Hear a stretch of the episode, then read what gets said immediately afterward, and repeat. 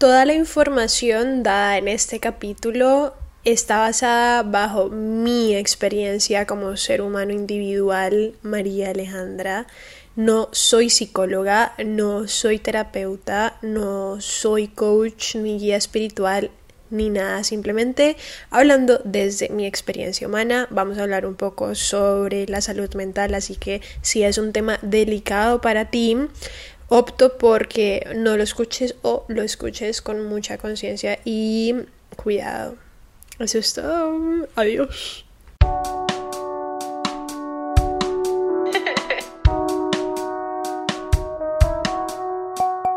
Buenos días en la tarde. ¿Cómo está la gente preciosa que me escucha en este podcast? Bueno, mucho gusto. Si no me has escuchado antes, mi nombre es María Alejandra y tengo 21 años. Estoy documentando mis 20 y entre eso incluye tener mi propio podcast y hablo de las experiencias de mi vida. Y los que sí me han estado escuchando saben o las personas que me siguen en redes sociales se han dado cuenta de lo que ha sucedido últimamente y es que Acabo de llegar otra vez a Miami de un viaje espectacular que tuve en New York, que es una de mis ciudades favoritas desde que tengo memoria literalmente. Y lo más increíble de este viaje es con las personas con las que fui y lo que sucedió. Así que voy a hacer aquí un mini mmm, spill the tea o más que todo contando el chismecito de todo lo que sucedió porque terminé grabando un video musical y modelando para él de, de la nada. eh, pero quiero contar toda mi experiencia. Llevo un tiempo sin subir podcast y no lo he estado haciendo tan regular semanalmente porque honestamente han sido unos primeros días, mes, casi dos meses ya del año raros porque me estoy descubriendo, ¿ok? Estoy como en este proceso de reconectar conmigo de nuevo, entender qué está sucediendo por mi mente, entender que no siempre estoy conectando conmigo, ¿no? Al ser una creadora de contenido que habla tanto sobre la conexión intrapersonal que hay como seres humanos entre nosotros y la importancia siempre se me mete en la cabeza que sí, yo ya tengo mi relación interna perfecta y me entiendo totalmente y me escucho todo el tiempo, pero realmente sigo siendo un ser humano y sigo teniendo mis adversidades o sí, como mis problemillas con mi relación interna y supongo que de eso se va a tratar el resto de mi vida o al menos por unos cuantos años más mientras sigo en este proceso de sanación, ese proceso de indagarme, ese proceso de escucharme, de entenderme, de saber de dónde viene cada cosa que pasa. Anyway, el punto es que estoy dando lo mejor que puedo.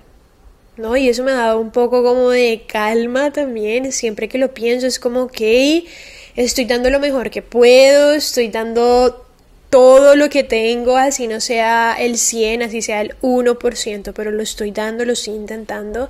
Y lo mismo con mi contenido, porque he estado un poco curiosa, un poco dudando sobre el contenido que creo y si en serio quiero seguir creando ese contenido porque vienen muchas cosas en mi mente de que yo no soy ninguna coach, eh, ninguna guía espiritual, simplemente soy un ser humano que expresa todas sus experiencias, sus emociones como cualquier ser humano, pero quiero hacer una combinación como entre lo que hago con mis redes sociales, que es como esta guía, por así decir, de la vida a los 20 y el arte, porque en definitiva he estado supremamente rodeada del arte y no solamente rodeada del arte, sino haciendo arte, ya que estoy empezando, y ya empecé este semestre mis clases de arte más profundas, como estas materias que son más profundas, como dibujo o dos dimensiones y todo esto estoy constantemente creando cosas y aparte estoy haciendo mis proyectos creativos también que ya había dicho en mi anterior capítulo.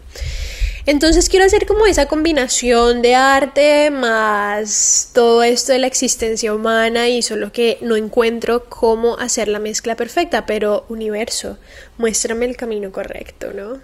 Muéstrame de qué manera y qué manera creativa lo puedo realizar, pero llegará pronto.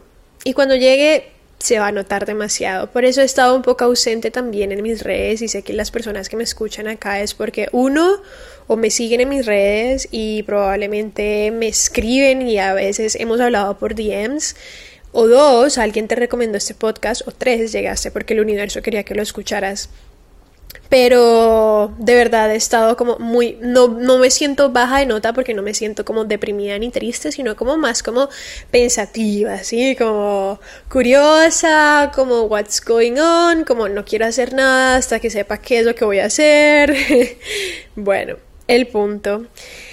El punto es que la semana pasada llegó Vito, que es uno de mis mejores amigos aquí a Miami y junto a él al siguiente día llegaron mis padres que no veía desde hace, desde septiembre, septiembre, octubre, noviembre, diciembre, enero, febrero, desde hace cinco o seis meses sin ver a mis padres. Y obviamente que es un poco difícil, un poco duro esta, esta nueva normativa en mi vida de hola, adiós, hola, adiós, literal, despedidas todo el tiempo, pero sacrificios, me imagino, y he aprendido a manejarlo poco a poco.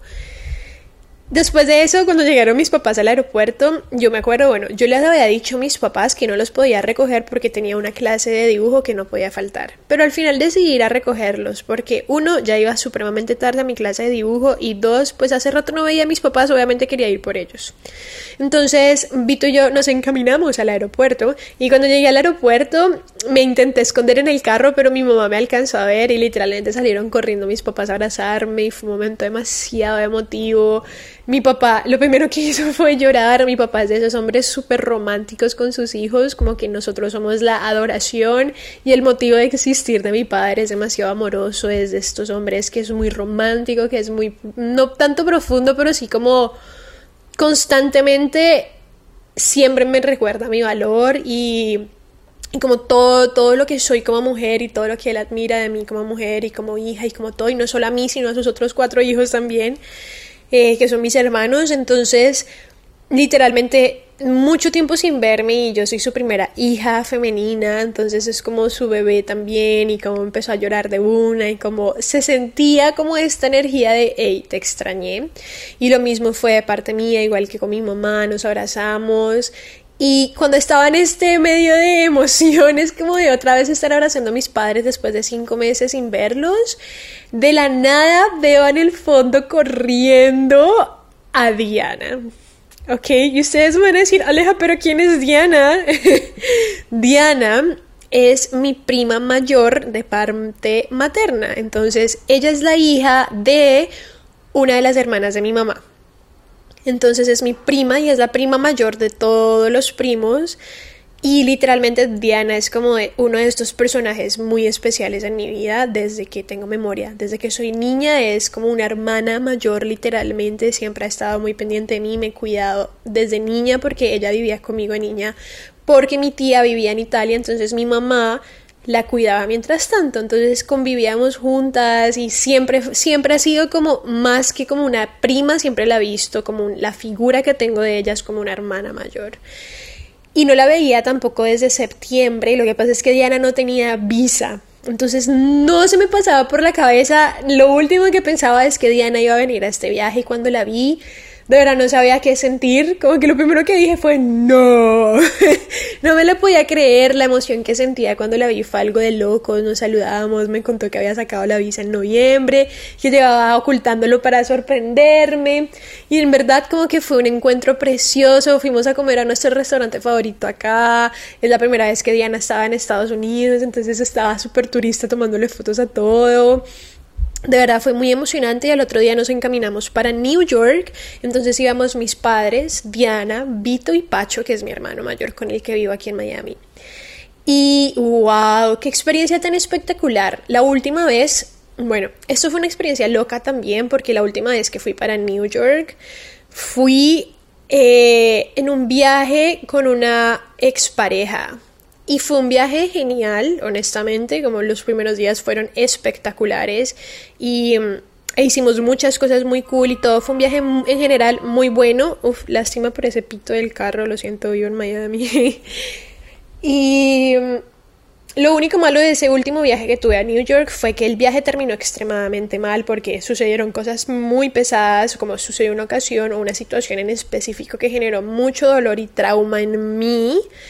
Y eso arruinó los últimos dos o tres días del viaje que tuve en Nueva York. Y de por sí ya me quedó como una mala, así como un mal trago al pensar en ese último viaje. Entonces, este nuevo viaje, eh, que ya era literalmente después del último, que volví a Nueva York, era un viaje como en el, en el camino, incluso cuando iba en el avión y hacía journaling, era como, quiero sanar muchas cosas que no sané del viaje pasado.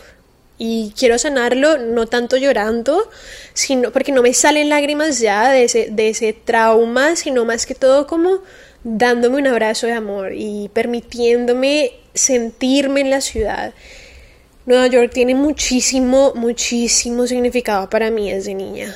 Eh, cuando yo era niña me moría por ser actriz. Me moría. O sea, mi sueño era ser o actriz o cantante o bailarina, pero actriz era lo que más me llamaba la atención. Y mm, Nueva York era la ciudad, pues es la ciudad donde graban la mayoría de películas y siempre que veía películas en Nueva York era como me encanta Nueva York. Gracias a Dios he sido una mujer muy privilegiada a lo largo de mi vida y de niña viajé muchas veces a Nueva York y mm, en mi adolescencia también he viajado por ahí unas seis, cinco veces a esa ciudad y me ha parecido hermoso siempre que voy es precioso pero esta vez fue otro nivel. Estuve en mis lugares favoritos. El frío de los primeros dos días de Nueva York fue algo inexplicable. La sensibilidad térmica estaba en menos 20. Literal me estaba muriendo. Eh, y la ropa que había llevado era suficiente, pero no tanto, así que tuvimos que comprar mucha ropa térmica para ponernos abajo de la ropa que sí íbamos a estar utilizando. Pero fue cool porque salí un rato, ¿no? Como de este clima de Miami. Por un momento fue como, apreciación y agradecimiento por Miami porque amo el calorcito. Yo vengo de Cali, que es una ciudad de Colombia muy calurosa. Obviamente estoy acostumbrada al calor, entonces me estaba muriendo al igual que mi familia. Pero después fue bajando e incluso con tanto frío no podía dejar de admirar la ciudad. Nueva York es una ciudad que es preciosa en cada esquina, literal, así sea la esquina llena de ratas y lo que sea, siempre a mí me parece que cada esquina es mágica de Nueva York, como están... Ah, y no solo cada esquina, sino que miras para arriba y estás llena de edificios altísimos y es como, bro, ¿cómo es posible que hayan edificios tan altos? ¿Cómo es posible que hayan tantos edificios pero que cada edificio es totalmente diferente al otro? ¿Cómo es posible que pasas por calles donde ya habías visto en películas? Que hayan personas de todas partes del mundo. El Central Park es mágico, de verdad, es como es como una escena de película, es como una escenografía totalmente armada de tu película. Y así es todo Nueva York en general. Y mm, de verdad que me lo gocé demasiado esos primeros días turisteando, porque como era la primera vez de Diana en Nueva York, no, no teníamos, ella no tenía muy en mente todo lo que había alrededor. En el sentido más de que ella nunca había ido. obvio. El caso es que estuvimos turisteando, fuimos al Central Park, fuimos a el Met, que es uno de esos museos más famosos de Nueva York, que están unas piezas de arte exquisitas. Y es donde quedan esas escaleras donde Blair y Serena se sentaban a comer con sus amigas y como que, hey, no te puedes sentar con nosotras, tráeme mi yogur y mi fruta. La gente que sabe, sabe. Y mm, después de eso, estuvimos yendo a más lugares. Un día, el primer día que llegamos, Vito subió una historia en Nueva York y justo la persona que le ayuda y que hace normalmente toda su producción audiovisual para videos musicales, ok, se me olvidó este ático. Vito, que es uno de mis mejores amigos, es cantante, es artista, hace su música, escribe su música, saca canciones preciosas, es súper... Es como una combinación de reggaetón con no baladas, pero son románticas. Bueno, no sé, tenés que ir a buscar a Vito en Instagram y escuchar una canción de él porque son muy buenas. Y el punto es que Vito subió pues su historia y su productor audiovisual de los videos musicales estaba casualmente en Nueva York también. Entonces, claramente decidió hacer un video musical y me pidió que fuera su modelo. Entonces, el domingo, que fue el último día que estuvimos en New York, literalmente fue un sueño. Fue un sueño total. Y creo que, bro, mi niña interior estaba más feliz que probablemente nunca. estaba yo caminando, o sea, imagínate nomás esta escena. Times Square es una de las partes más, más icónicas de Nueva York. Es este lugar donde está lleno de edificios con pantallas en sus lados. Entonces toda la, toda la calle se ve llena de pantallas, llena de edificios, llena de gente, llena de, tiendas, de, de restaurantes y todo, todo el conjunto de todas estas cosas se ve genial. Y estaba yo caminando en una de esas calles en la mitad del New, el New York Times, en la mitad de Times Square en New York, recibiendo viento en mi cara, caminando. Al frente había una persona grabándome con una cámara, un trípode, bueno, toda esta maquinaria que utilizan para grabar. Atrás de esa persona había otra persona tratando de protegerlo de las otras personas que iban caminando en dirección opuesta. Y al otro lado estaba Vito grabándome atrás de escenas. Y al otro lado estaba una mujer también grabando. Y era como era una mini producción, pero era una producción y yo iba como, y yo iba modelando y no era tanto modelar, sino actuar, ¿no? Me tocó actuar en el video también.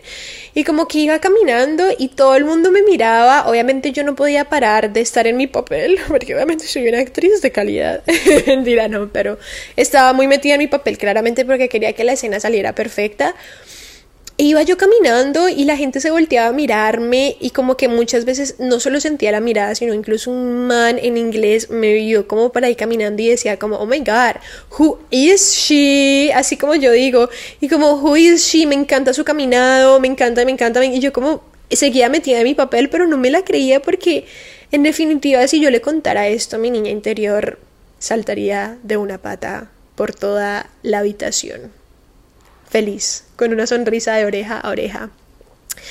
Y mm, traigo todo esto también porque en definitiva siento que este fin de semana fue un fin de semana donde le di un regalo y el universo me ayudó también a darle un regalo precioso a mi niña interior.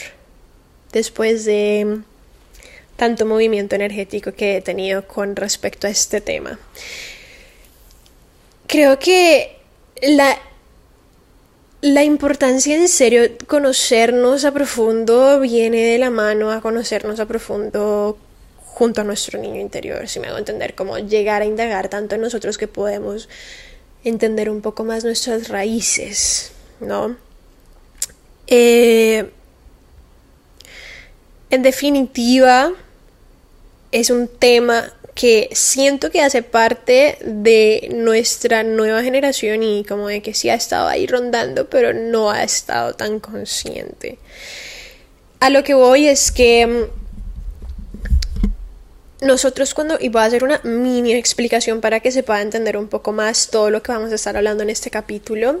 Y, oh, llevamos 17 minutos y apenas vamos a comenzar el capítulo. Eh, pero sí, efectivamente. Nosotros cuando nacimos, ¿cierto? Nos criamos y fuimos bebecitos y empezamos a caminar y después eh, aprendimos a colorear y aprendimos a escribir, a leer y nos fuimos desarrollando como seres humanos.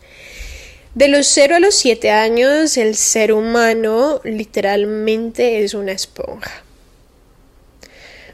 No hay mejor descripción o manera más sencilla de entender lo que quiero explicar. No me quiero ir tanto por la tangente científica, psicológica.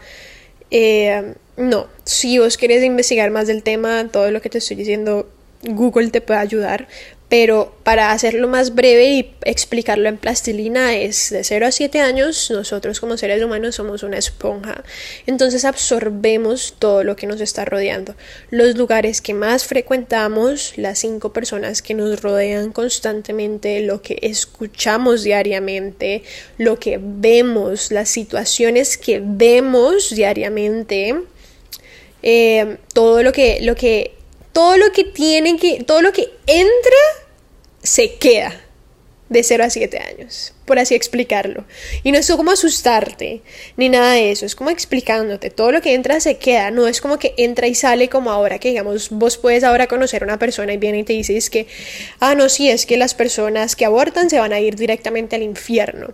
Vos ahora, que ya sos un adulto, joven, lo que sea, que ya tenés una crítica más establecida, unas ideologías más establecidas, pues claramente ir en contra de, ese argumento que esa persona te dijo y darlo desde tu posición y desde tu punto de vista, pero de niños no éramos así.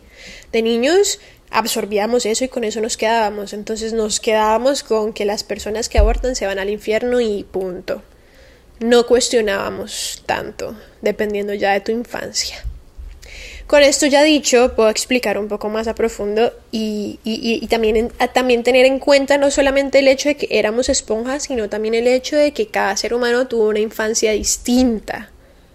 ¿No? Uno de los capítulos que yo tengo en este podcast que habla de lo muy diferente que es cada ser humano de otro ser humano sin dejar de tener muchas cosas en común porque todos somos seres humanos es como clave también al momento de entender más a profundo este tema, ¿no? Todos tuvimos infancias distintas, unos más difíciles que otros, unos más privilegiados que otros, unas más llenas de amor que otros, unas más llenas de diversión que otras. Todas las infancias fueron 101% distintas. Incluso si vos tenés hermanos, son totalmente distintas a las que tu, tuvo, tuvieron tus hermanos todos hemos tenido distintos. No existe la más remota manera de que un ser humano haya tenido la misma experiencia infantil de otro, porque estos seres humanos fueron criados por otros seres humanos diferentes a los otros. Si me hago entender, como solo vayan uniendo eso y vayan metiéndole a su cabeza eso, no tienen que entender 100%, simplemente escuchar. Todos tuvimos infancias distintas. ¿Y esto qué quiere decir? Que todos tenemos traumas y patrones totalmente diferentes. Pero Aleja, ¿por qué la infancia tiene que ver tanto con los traumas y patrones que tengo ahora de grande, ¿no? Porque pues ya soy grande, ya tengo mi vida y pues marica, eso pasó hace mucho tiempo y pues bro, nada que ver, yo ya ni me acuerdo de qué hacía de niña o qué veía, como what the fuck tiene todo que ver. o sea, ¿qué te digo si te digo que tiene todo que ver? O al menos un 85-90% de tu manera de ser en el presente. Como entre estos 0 a 7 años absorbimos tanto, imagínate una esponja y la metes en agua o la metes en cualquier tipo de, tipo de líquido por cierta cantidad de tiempo, la sacas y la dejas en algún lugar secar, todo lo que absorbió se queda adentro a excepción de que tú la exprimas. Pero supongamos que no la exprimimos y simplemente la dejamos al sol y se secó. Eso es lo mismo que pasó de niños. Nos pusieron en el sol y nos secamos y así nos quedamos. Crecimos y seguimos andando por la vida normal sin tomar conciencia de lo que realmente sucedió cuando éramos niños. ¿Ok? Y esto empieza ya a afectar y esto va 100% ligado a toda nuestra vida. No. A esto me refiero de relaciones, de patrones, de comportamientos, de hábitos, de todo. Literal. O en gran mayoría, porque obviamente a lo, largo de la vida hemos seguido teniendo más experiencias, ya sea en nuestra adolescencia, nuestra juventud o adultez, pero va muy ligado con lo que pasó en nuestra infancia. Y mm, mucha gente no conoce ni sabe tampoco, ni tiene conocimiento, ni tiene como el acceso de conocimiento a todo esto, el tema de tu relación con tu niño interior. Muchas veces es como, ay, no, marica. O sea, siento que hay mucho cringe y mucho tabú alrededor de esto cuando definitivamente no lo debería de haber. Porque creo que es una de las claves para hacer que nuestra sociedad sea mucho mejor a la porquería de sociedad que ha venido siendo por miles de años como humanidad.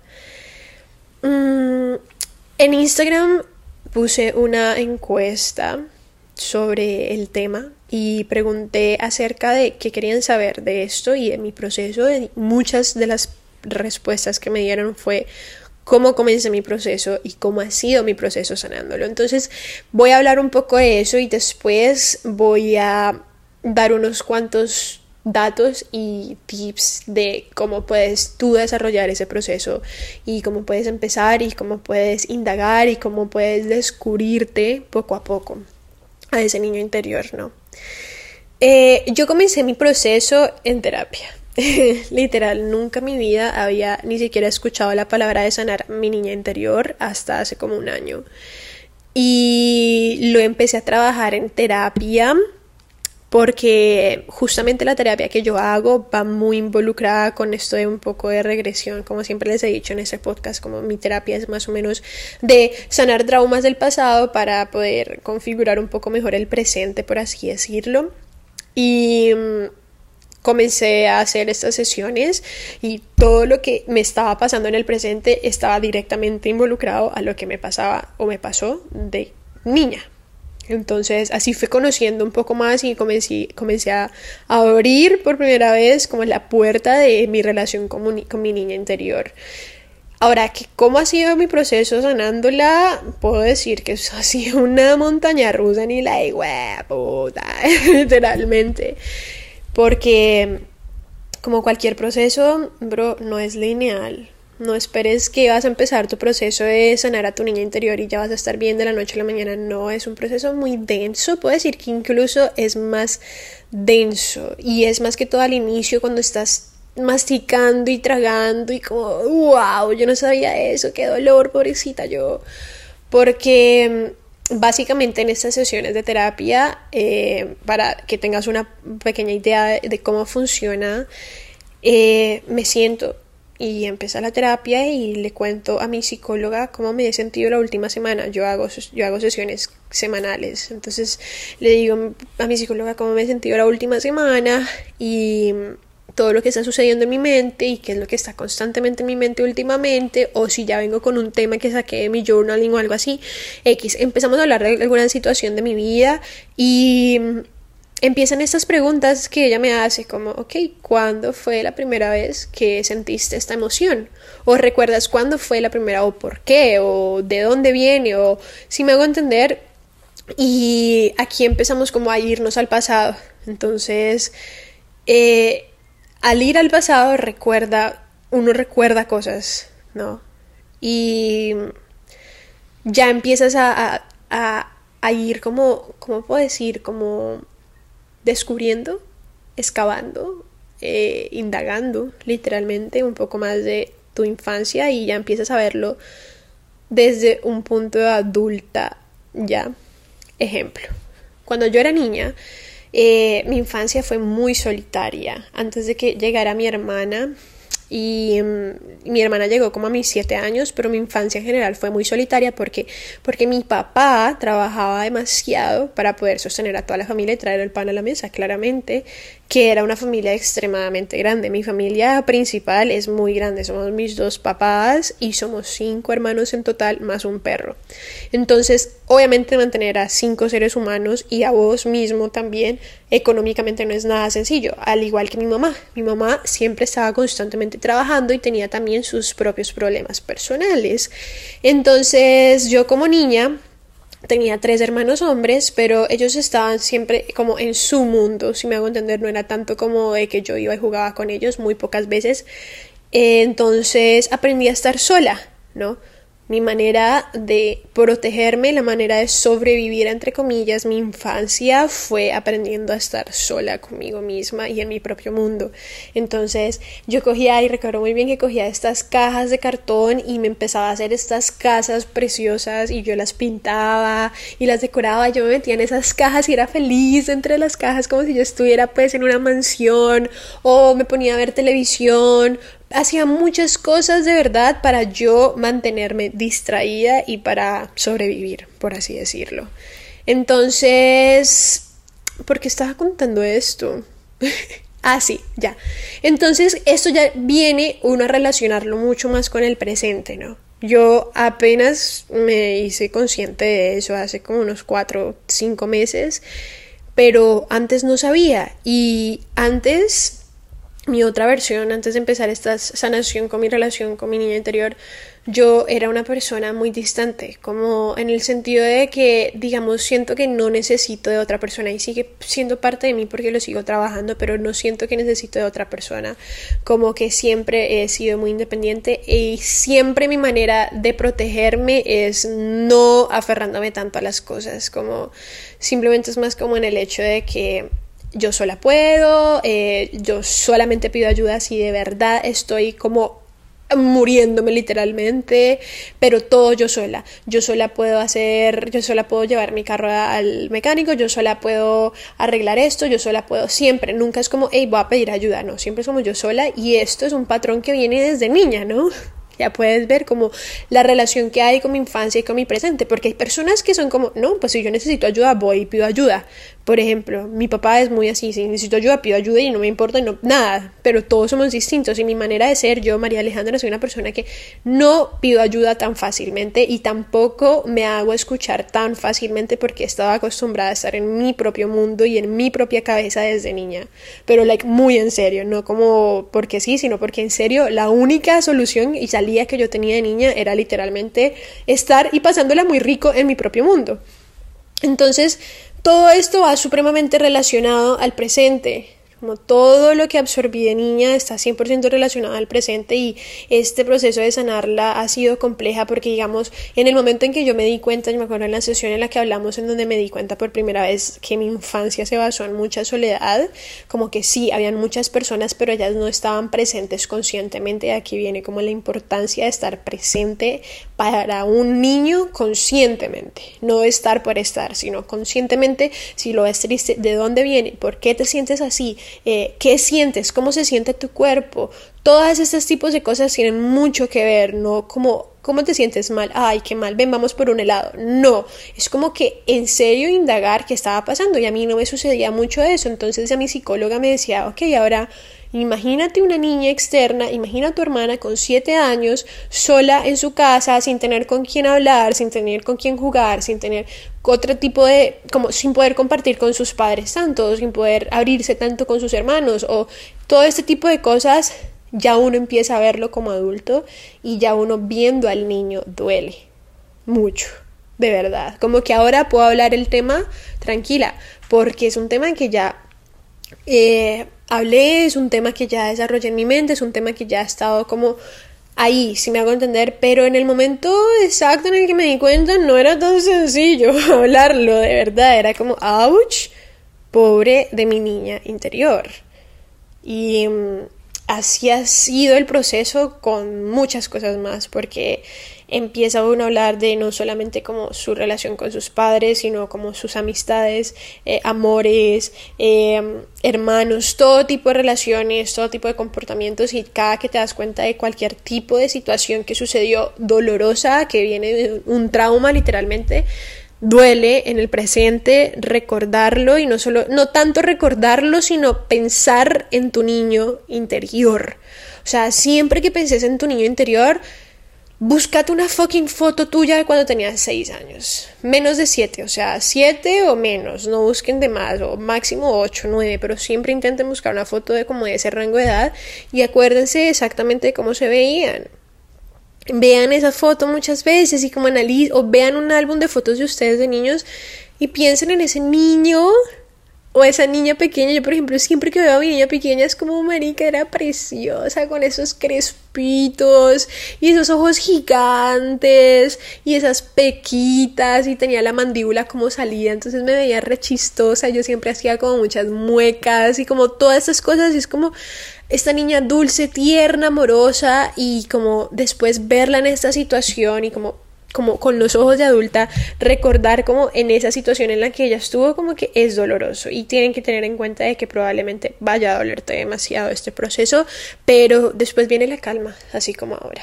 y dentro de la calma viene la sanación y dentro de la sanación viene el entendimiento de muchas cosas internas tuyas y de verdad que lo vale.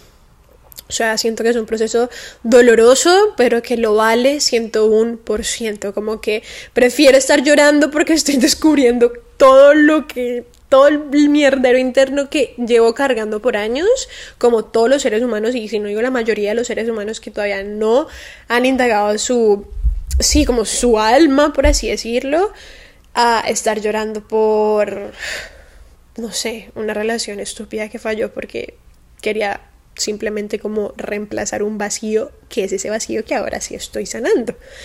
Pero bueno, eh, en definitiva, siento que, digamos, como niños pasaron muchas cosas malas y como adultos recordamos en mayoría las que acordamos siempre son como las malas, ¿no?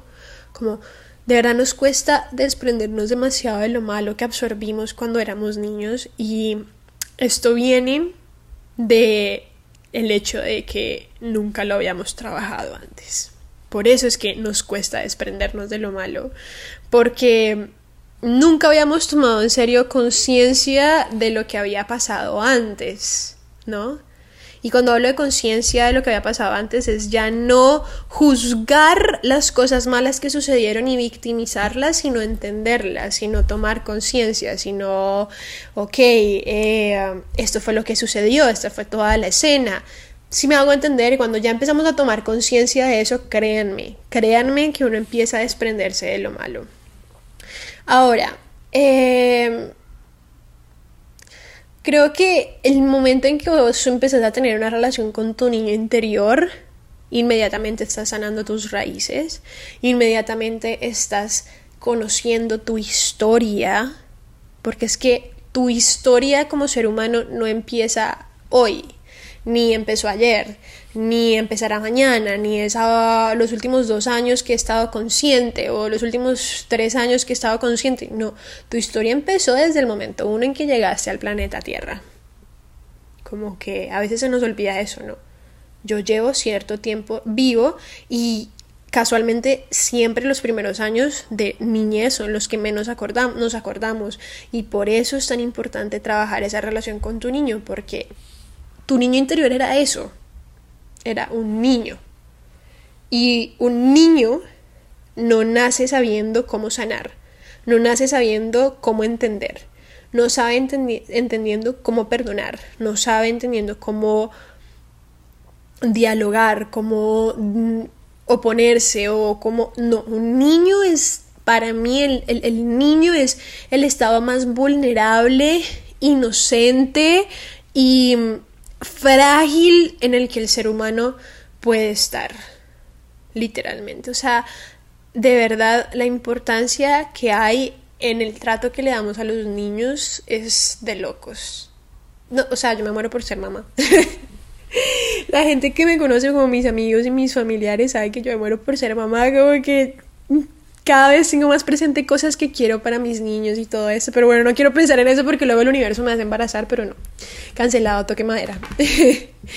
Em, pero sí, nada más rico que en serio sanar nuestras raíces y estás sanando inmediatamente tus futuras generaciones, ¿no? Porque, por ejemplo, nuestros padres de verdad que, bueno, no, eso lo va a tocar más adelante, pero ya lo voy a explicar y ya te voy a explicar por qué no lo toco ahora. Hay una de las preguntas, bueno, aquí voy a contestar, aquí voy a contestar seis preguntas que me hicieron, cinco preguntas que me hicieron que me parecieron de las más interesantes y que siento que las puedo contestar desde mi experiencia, porque estoy teniendo mucho cuidado con este tema, porque es un tema que va muy ligado a la psicología humana, así que por eso estoy tratando de ser lo más transparente, liviana y genuina en este tema. La pregunta es, ¿cómo saber qué cosas me afectaron? Y es una pregunta muy válida y es una pregunta que probablemente muchas personas se hacen. Realmente creo que la mejor respuesta que puedo brindar es indagando tus dolores internos. Y voy a explicarte un poco desde mi experiencia para que entiendas. Yo hace como tres años más o menos cuatro años, no sé, desde el 2019, 18, 2018 por así decirlo, venía una ola de tristeza tras mío en mi existir. Yo existía, pero atrás mío había como 100 ladrillos de tristeza. Y no era una depresión hasta el 2019-20 que caí en depresión y se fue volviendo pues mucho más grande. y mucho más grande. Yo no entendía de dónde venía, yo solo estaba triste y no se lo decía a nadie, era algo que yo me tragaba sola porque como les expliqué de niña he estado siempre acostumbrada a cargar con lo mío sola. Hasta que tuve una pareja, esta pareja me acompañó en todo el proceso de depresión, literalmente es algo que le agradezco mucho y que aprecio y que siempre, siempre, siempre voy a estar, vuelvo y repito, muy agradecida con él por eso. Y esta persona me ayudó mucho a, en serio, me impulsó mucho a ir a mis terapias y como a empezar a sanar mi relación con lo que sea que estaba pasando adentro mío.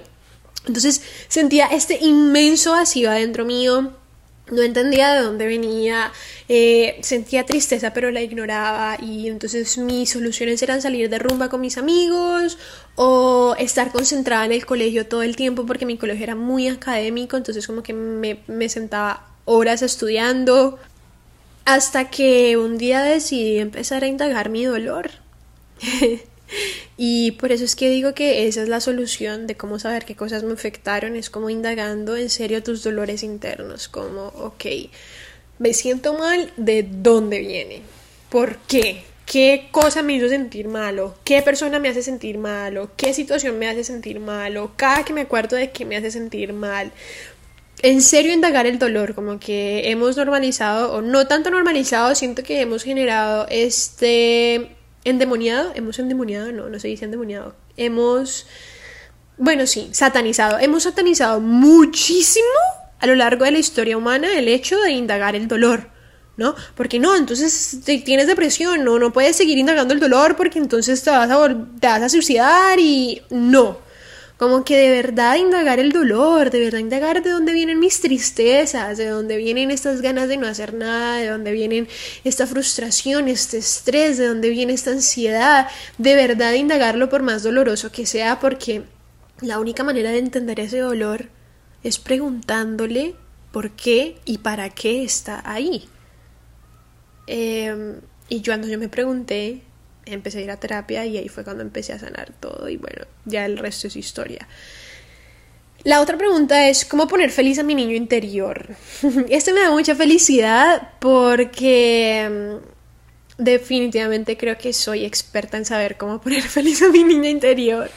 Y la herramienta o lo que puedes hacer, la actividad que puedes hacer es pensar en tres cosas que amabas de niño pero que amabas. O sea, que era tu fascinación, pero de niño. O sea, salí un rato de tu mentalidad de adulto, joven, lo que sea, lo que se hace en este presente, y recordá a ese niño. Como en serio cerrá tus ojos y recordá, como sentite otra vez en ese momento y qué cosas amabas en serio hacer, porque de niños todos tuvimos cosas que amábamos hacer.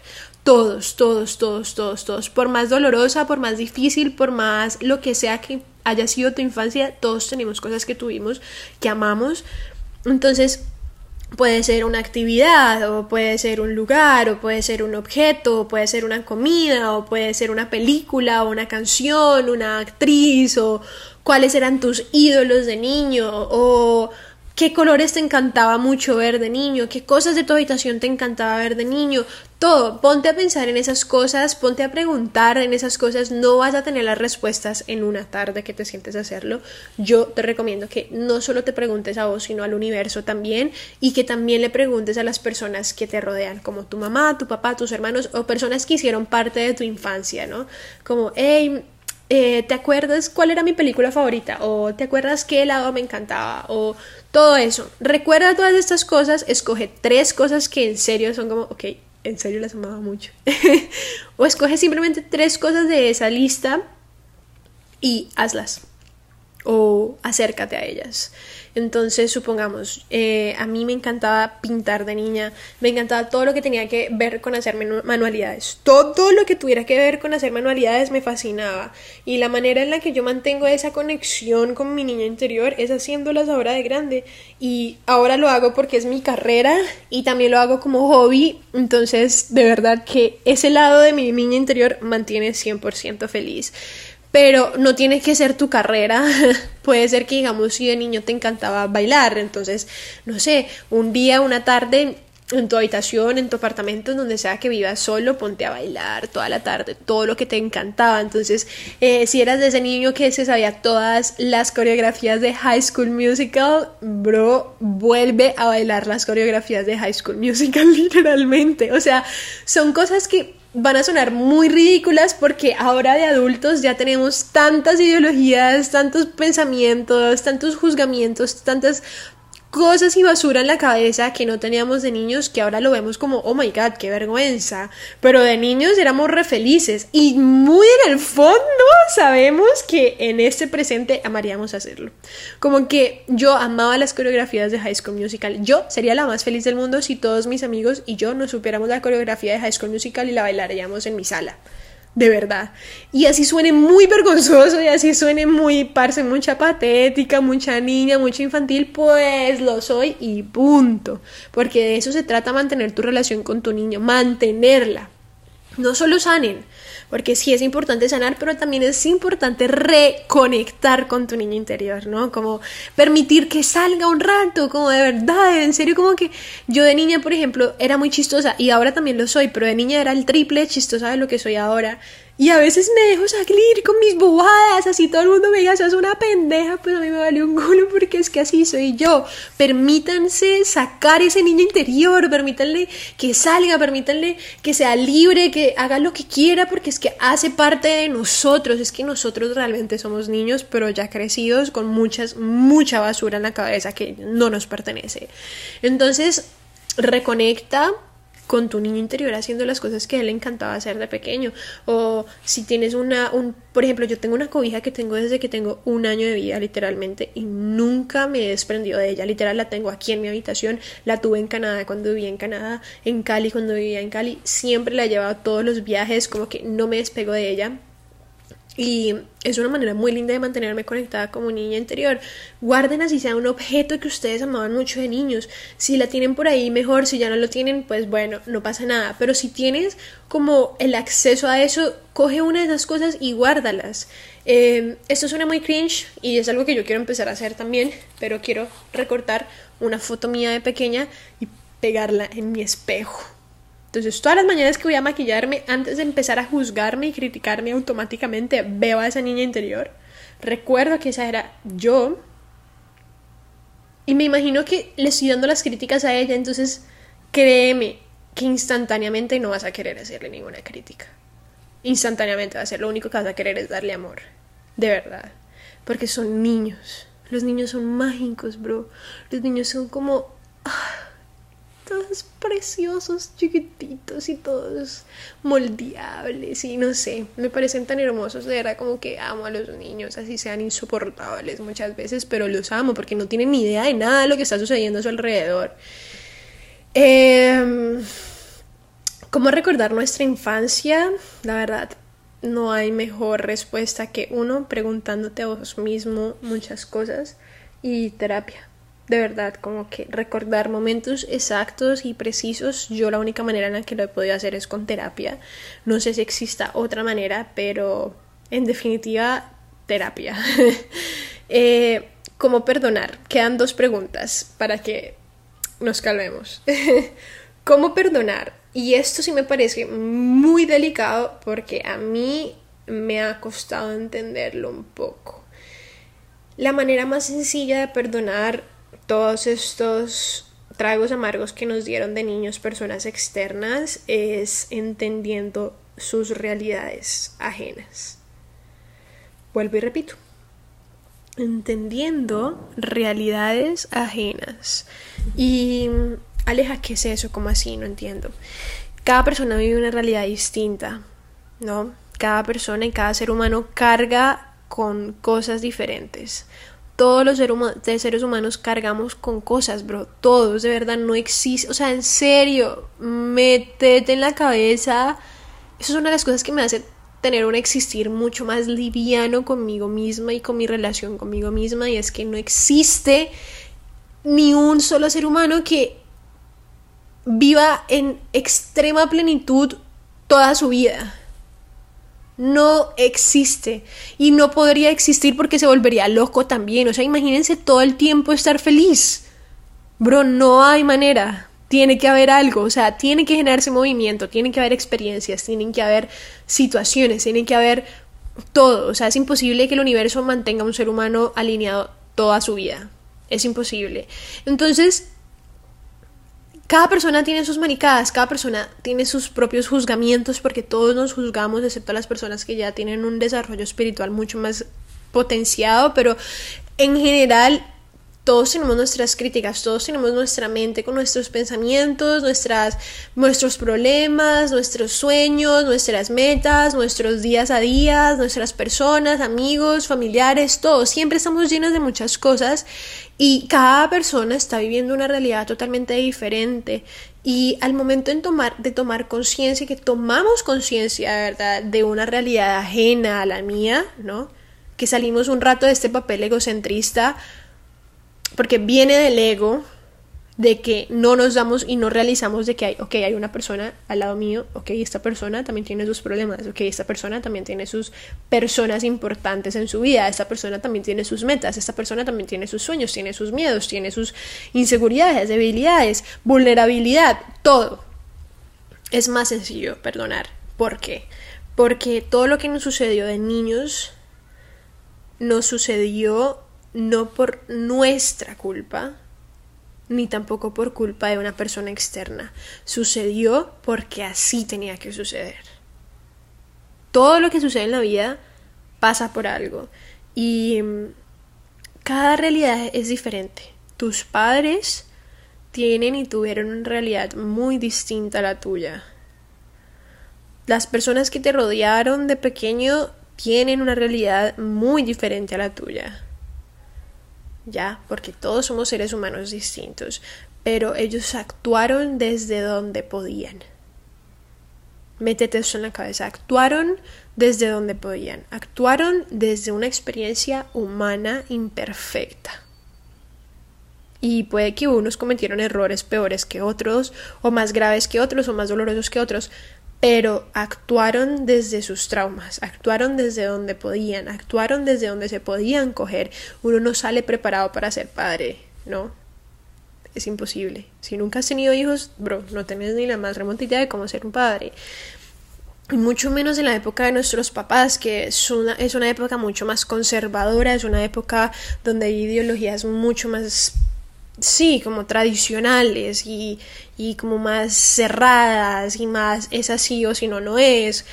Si me hago entender, entonces ellos actuaron desde donde podían y nuestros padres, créanme, o al menos muy pocos de la generación de nuestros padres, hacen o hicieron lo que nosotros hacemos ahora, porque si estás escuchando este audio es porque vos estás interesado en sanar tu relación interna. Ellos no hicieron eso. Entonces actuaron desde donde podían y desde un, desde un piloto automático, pero imagínate, o sea, imagínate pues todo lo que ha sido y todo lo complejo que fue para ellos y para vos también. Entonces, cuando vos entendés eso es más sencillo perdonar, porque, ok, hey, gracias porque igualmente actuaste desde donde podías. Y soy lo que soy hoy porque, uno, tenía que pasar así y dos, eso fue lo que me pudiste ofrecer. Denso, pero cierto. y la última pregunta es cómo saber quiénes éramos de niños. Y esto va muy ligado a cómo saber qué cosas, eh, cómo saber qué cosas me gustaban o cómo hacer feliz a mi niño interior, porque es preguntarte. O sea, siento que la mejor manera de conocer a tu niño interior es preguntarte a vos y a las personas que estuvieron alrededor tuyo cuando eras niño. Buscar videos si es que es posible, fotos si es posible, analizar las fotos, entonces cuáles prendas me ponía más de seguido o cuáles peinados me gustaban más o ves fotos y te acuerdas de ese peinado y es como, oh my god, odiaba cuando mi mamá me hacía ese peinado o oh my god, amaba cuando mi mamá me ponía esta ropa o amaba cuando mi papá me llevaba a este lugar vean fotos, vean fotos, lean cartas de esas que uno hacía cuando estaba en el colegio, pídenle a sus papás que leen todas, eh, eh, siéntense una tarde a ver todas esas cosas, guárdenlas, creen sus propios álbums y empiecen a encontrar otra vez a ese pequeño niño. Y déjenlo salir, déjenlo existir en su presente no lo silencien, escúchenlo, sánenlo, empiecen terapia, por favor. Pero en serio, como escúchenlo y sánenlo. Y denle mucho amor y denle lo que no tenían de niños. Una vez ustedes descubran que era lo que no tenían de niños, dénselo ahora de grandes. Ustedes mismos. No esperen que una persona venga y se lo dé. Ustedes mismos. Métanse otra vez sus ideologías nuevas en la cabeza. En mi caso, por ejemplo, yo me meto en mi cabeza, si necesito ayuda, la pido, porque no siempre puedo sola. Y lo mismo, ya cada, cada quien con respecto a su trauma y respecto a lo que le sucedió, pero siempre intenten satisfacer al niño hablándole como adulto, pero con amor y recordando que es un niño.